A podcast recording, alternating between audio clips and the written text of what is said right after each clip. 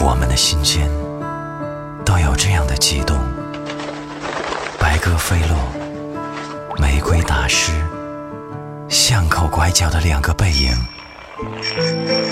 一首歌，一杯水，一个未完的结局。打开时光机，回到你要追溯的地方，听一段关于梦的故事。见花开，听见花开，听到心底的自己。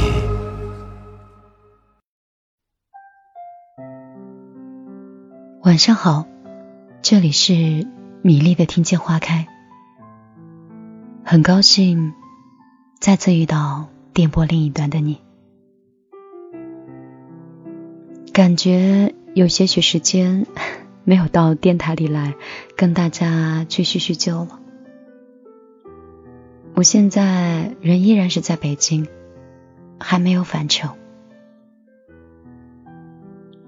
每次出差的时候，总是会怠慢很多工作，也怠慢了很多的自己的生活。我不是旅游，是为了工作过来的，所以有的时候有一些身不由己的感觉。前两期的节目是提前交给暖暖，让他来准时发布的。最近为了“梦想”这两个字，奔波了很多地方，周转了很多城市，也和很多新朋友相识，有承载，有欣喜，但也有着浓浓的疲倦。昨天晚上在睡觉之前。突然收到了一个朋友的来信，看完之后觉得好像有好久没有在听见花开里和你们去聊一聊心事儿了。今天我们来看看，在另外一座城市的你，最近过得怎么样？又发生了哪些故事呢？我不愿意透露我这位朋友的名字。昨天晚上他说：“咪，你在吗？你知道吗？我最近谈了一个男朋友，是我一个还不错的朋友介绍的。但是这段感情让我发现，我这个男朋友在我面前是那种很喜欢很喜欢我，甚至……”都要喊着跟我结婚的人，但是他却跟着他的朋友们说，结婚是一件费劲的事儿。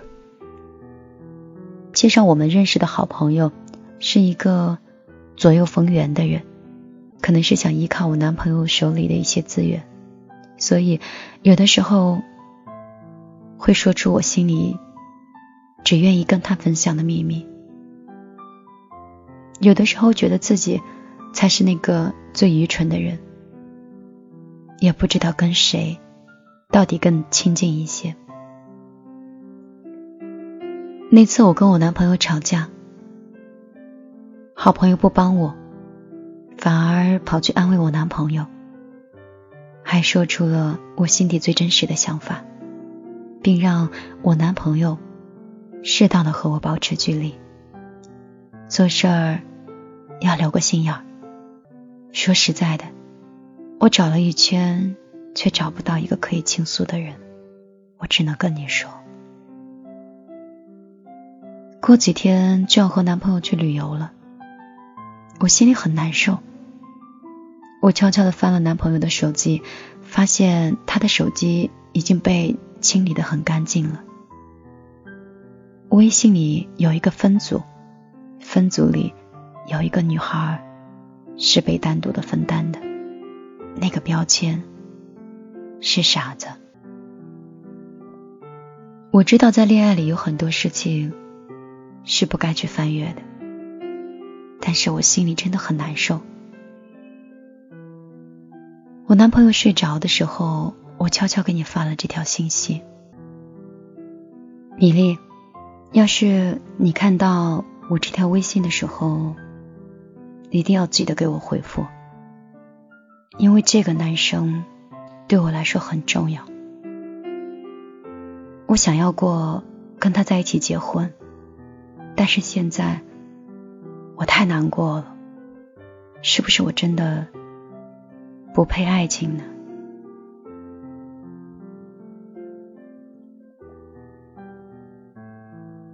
我记得这位，嗯，X 女生吧，实在是不愿意透露。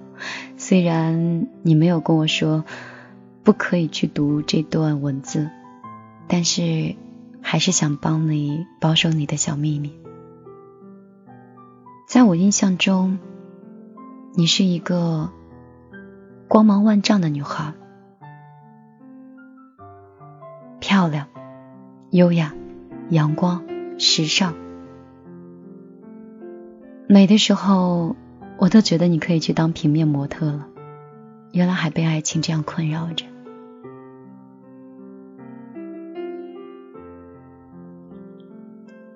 可见每个人的身边都是有各种各样的心烦意乱吧。我愿意当你们的树洞。也很高兴你会讲给我听。我是一个一直有爱情洁癖的人，所以我一直没有等到我要的爱情。有的时候跟你们去分享感情的一些现状的时候，我都在想，我到底够不够格？又有哪些能力可以帮你分辨这场爱情是对还是错呢？我只能帮你分析的，是我们每个人的一个人性。我之所以到现在，米粒还没有一段非常好的爱情，我想我可能是还没有等到那个让自己心甘情愿去倾其所有付出的人吧。也许有一天我碰到一个人。遇到他之后，我就可以战胜内心比较自私的一面，比较自我的一面，想去好好的付出，想去好好的爱。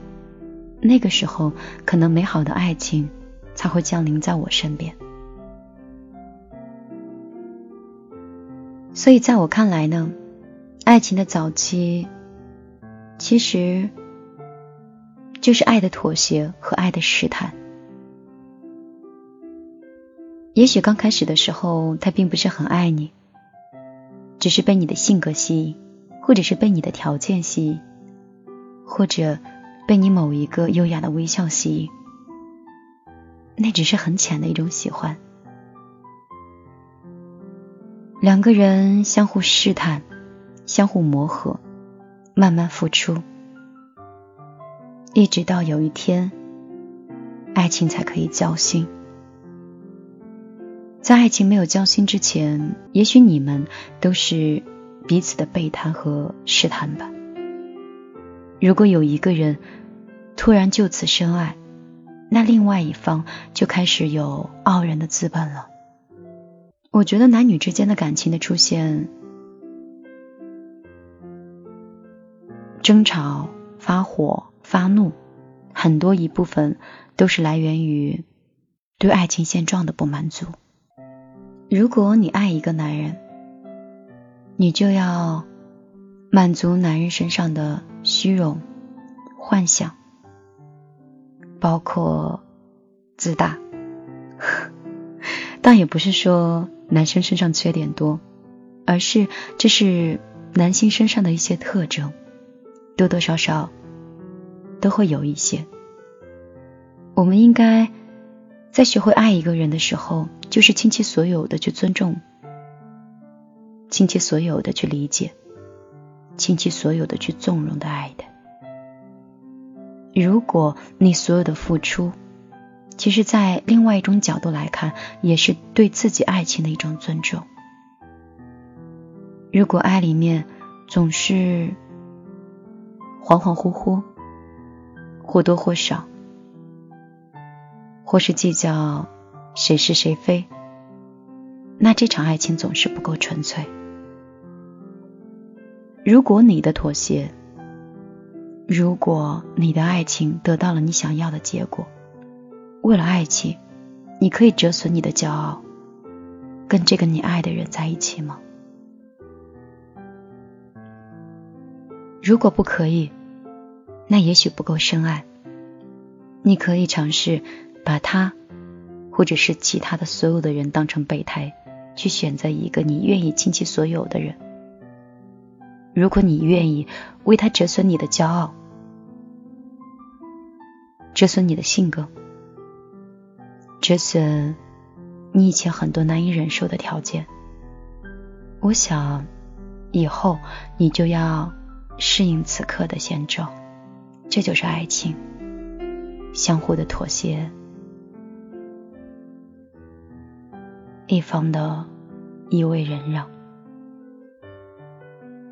我想刚刚好的爱情，应该并不是每个人都能遇得到，所以。爱情不需要跟任何人交代，也别给他那么多不甘心。说到这里呢，倒是想起来有几段年轻时候的感情，曾经有几次做过两场爱情的一个对比。我大学的时候谈了一个男生，相处了很久。虽然最终没有在一起，但是那段青春是我很怀念的一段时光，因为那段爱情让我变得很美好。嗯，喜欢上这个世界所有的声音，相信这个世界里充满童话。爱上每一天的空气，都是当时爱情里的状态。而毕业之后，又经历了一场即将走入婚姻的爱情。在这场爱情里，我却活得行尸走肉，难以忍受。那个时候，我觉得这个世界永远都是充满黑暗的。充满谎言的，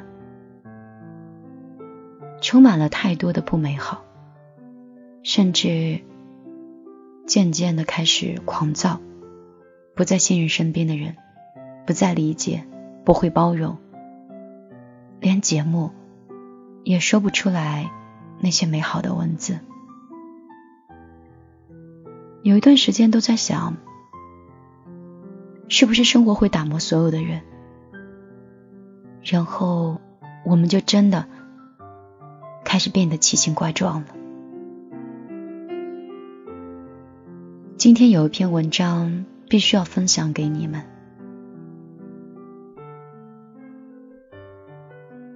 一段好的爱情，其实是精神的一种升华。只有那种不适合的爱情，才会。啃食你的灵魂。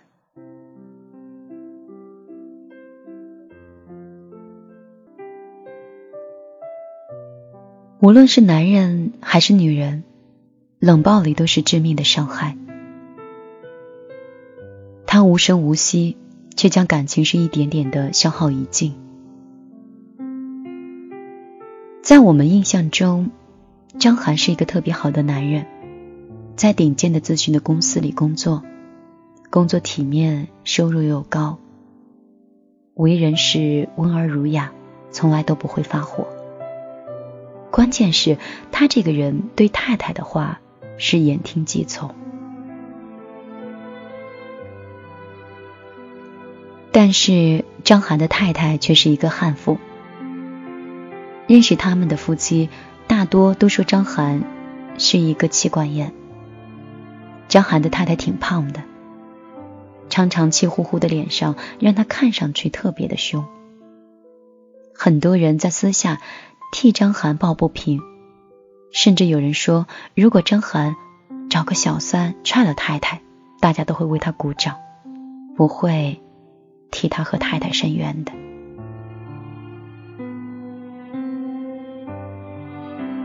据说张涵和太太是大学同学，年轻的时候太太长得很美，是戏里的五朵金花之一。婚后的时候才渐渐变得邋遢起来，而结婚之后，她的身材就开始发胖，而且是一发不可收拾，脾气也像是身材一样越来越庞大。张涵加班多，出差多。每次加班出差的时候，太太的电话总是不断。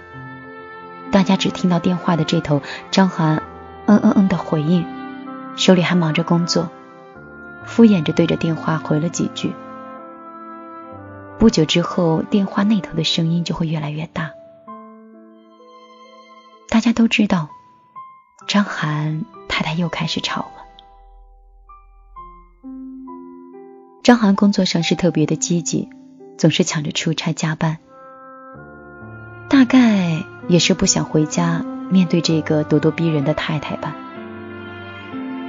偶尔和同事在外面喝酒，聊起家里那一位，张涵总是唉声叹气的，欲言又止。朋友们也知道他太太的凶悍，张涵晚上不能回家太晚。否则，太太连朋友就一起骂了。张涵不能随便带朋友回家玩，否则太太脸上比家里死个人还难看。有些和张涵关系特别好的哥们儿，甚至悄悄的暗示张涵离婚算了。然而，张涵还没有提出来离婚，太太就提出来了，理由很简单。两人性格不合，据说当时张涵还挣扎过一段时间，不过太太是铁了心要离婚。周围的人都鼓励张涵，以你的条件，绝对可以找个比他好的。他离了，你绝对找不到比你再好的了。过几年一定有他哭的。看太太。也不打算回心转意了，加上周围人的劝说，张涵也想通了。不久，两个人就协议离婚了。两个人没有孩子，婚后的财产对半儿的分割很快就解决了。张涵恢复单身以后，朋友们就开始撮合。张涵长得不错，收入又高。相亲的姑娘是络绎不绝的。不到一年，张涵就和一个叫小谭的姑娘在一起了。女孩比张涵小八岁，文静又漂亮。关键是她对张涵是充满了崇拜。和小谭在一起呢，张涵也感觉到了久违的优越感。两个人在一起时，张涵是一反常态的话多。每一次看到小谭满脸的崇拜，张涵恨不得把自己的人生的经验都讲给他听。所以不到一年，两个人就结婚了。张涵前妻离婚不久也结婚了，据说对方是一个大学的老师，讲社会学的，脾气比较暴躁。两个暴脾气的人在一起会怎么样呢？自然是三天一吵，五天一大吵。听邻居们说，两个人经常是吵得鸡飞狗跳，甚至还会动手。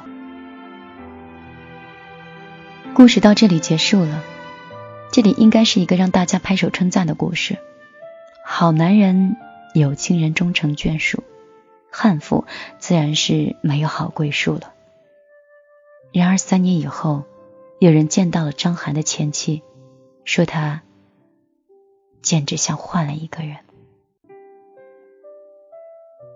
张涵的前妻不仅瘦了很多，穿衣打扮也越来越讲究。年纪虽然大了些，但是却有了成熟女人的风韵，似乎又能看到年轻时候的娇美。和现在的丈夫站在一起挽手说笑，特别甜蜜。有她前妻朋友圈的人也说，她和现在的这个丈夫似乎特别爱旅游，丈夫只要放假，两个人就到处旅行。婚后这几年似乎已经跑了不少的国家。不是说婚后常常吵架吗？据说刚结婚那一阵儿是经常吵。可是好像越吵越好，两个人这两年已经不吵了，大概是结婚的头三年，把一辈子的架都吵完了。而张涵这边又怎么样呢？很不幸，小谭的婚姻似乎渐渐变成了他的前妻，不仅没有婚前的温柔恬静，还常常抱怨和数落张涵。整天打电话去追踪张涵的行踪，而且据说小谭也开始越来越不修边幅。结婚前还是一个十分有情调的女子，婚后可能受到了张涵的影响，就只关注理财、股票，曾经的灵气渐渐丧失殆尽。有人觉得张涵太倒霉，老实人总是遇到悍妇。也有人觉得小谭婚前真会伪装，看起来文文静静的，谁想到婚后又是一只母老虎。而在这里，我就真的很想问：真的就只是张涵前妻和小谭的问题吗？你信不信，这个世界上有一种人，能够将自己的伴侣逼成恶人？而他们却楚楚可怜的当着别人眼中的受害者。其实张涵就是这种恶人，只是他自己并不自知。我们都是带着原家庭的烙印和对婚姻里期待，去走进了一场婚姻。最初的几年呢？夫妻的双方冲突更像是两个原生家庭的磨合。此时夫妻吵什么并不重要，重要的是如何回应彼此的消极的情绪。理解性、支持性的回应固然是最好的，但是能做到这一点的人并不多。用愤怒去回应的人却占了大多数。虽然这种回应的方式一直持续，也会给这种关系造成很大的损害，但是却比逃避或者是毫无回应的方式要好太多了。张涵的这种伴侣的毒，毒在不给对方回应。每次吵架，张涵总是逃。用他的话就是：“和女人有什么好吵的？”或者是我说不过他，当然只有我闭嘴了。小谭曾经也对朋友抱怨过，结婚前的时候他整天有说不完的话，还教我工作上该怎么去做，怎么样搞好和同事的关系。婚后就变成了闷罐子。我为了和他说话，还专门去跑了学理财，结果。他跟他的那些狐朋狗友是聊得不亦乐乎，和我在一起就是无话可说。家里所有的事情既不管也不参与。你如果问他意见，就是轻描淡写的说一句“随便你，无所谓”，甚至连吵架都像是我一个人在唱独角戏。很多夫妻是在尝试和伴侣。无果的情况下，才会将对话变成了吵架。他们咄咄逼人，其实只是想要一个回应，或者是一个确认。如果得不到，就会觉得很慌张，甚至是很恐惧。这种慌张和恐惧的情绪，往往会被愤怒的情绪所掩盖，所以就有了张涵前期的咄咄逼人，甚至是凶悍的吵闹。这些形式不过是他一次次尝试和他连接无果后的不安的反应。逃避的伴侣是婚姻中最毒的一种伴侣，他们会让另一半感觉到自己虽然结了婚，但是却生活越来越孤单。这种孤单感会加深他们对婚姻的不信任，进而更想。将对方捆绑在自己身边，害怕对方失联，他们会更加迫切的想和对方去连接。这种迫切会让另外一方更加想逃避，而逃避呢，又反过来让另外一方更加不安，更加愤怒。随着时间过去，双方的沟通模式就会定型。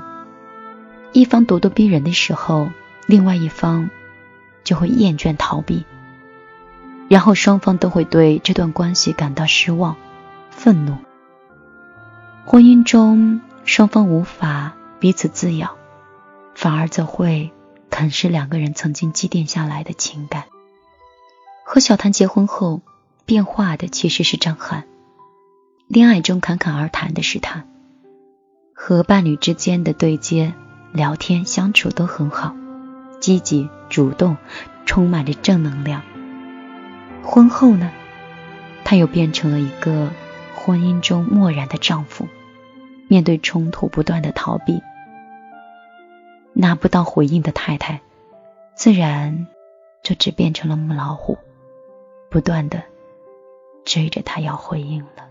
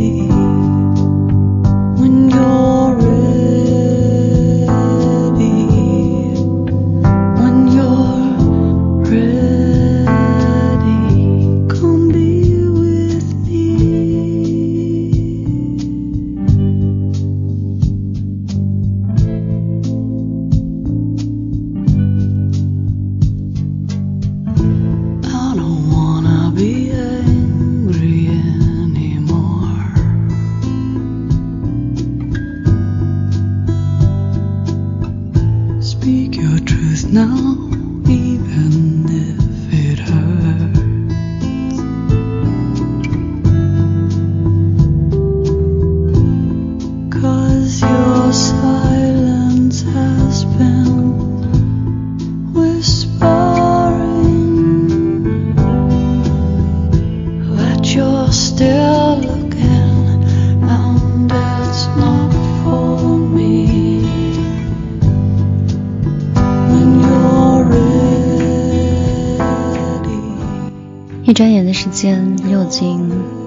三十分钟过去了，时间总是过得很快。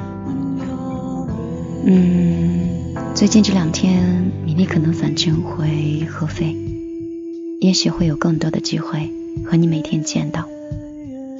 如果你想关注米粒的行程，你可以通过你的手机直接搜索米粒的个人微信幺幺幺九六二三九五八。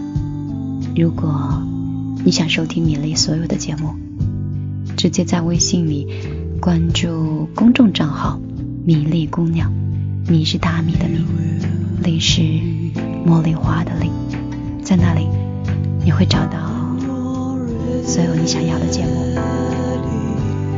还有一些朋友跟我说，米粒，我习惯性在网页和懒人去收听你的节目，还有其他的平台吗？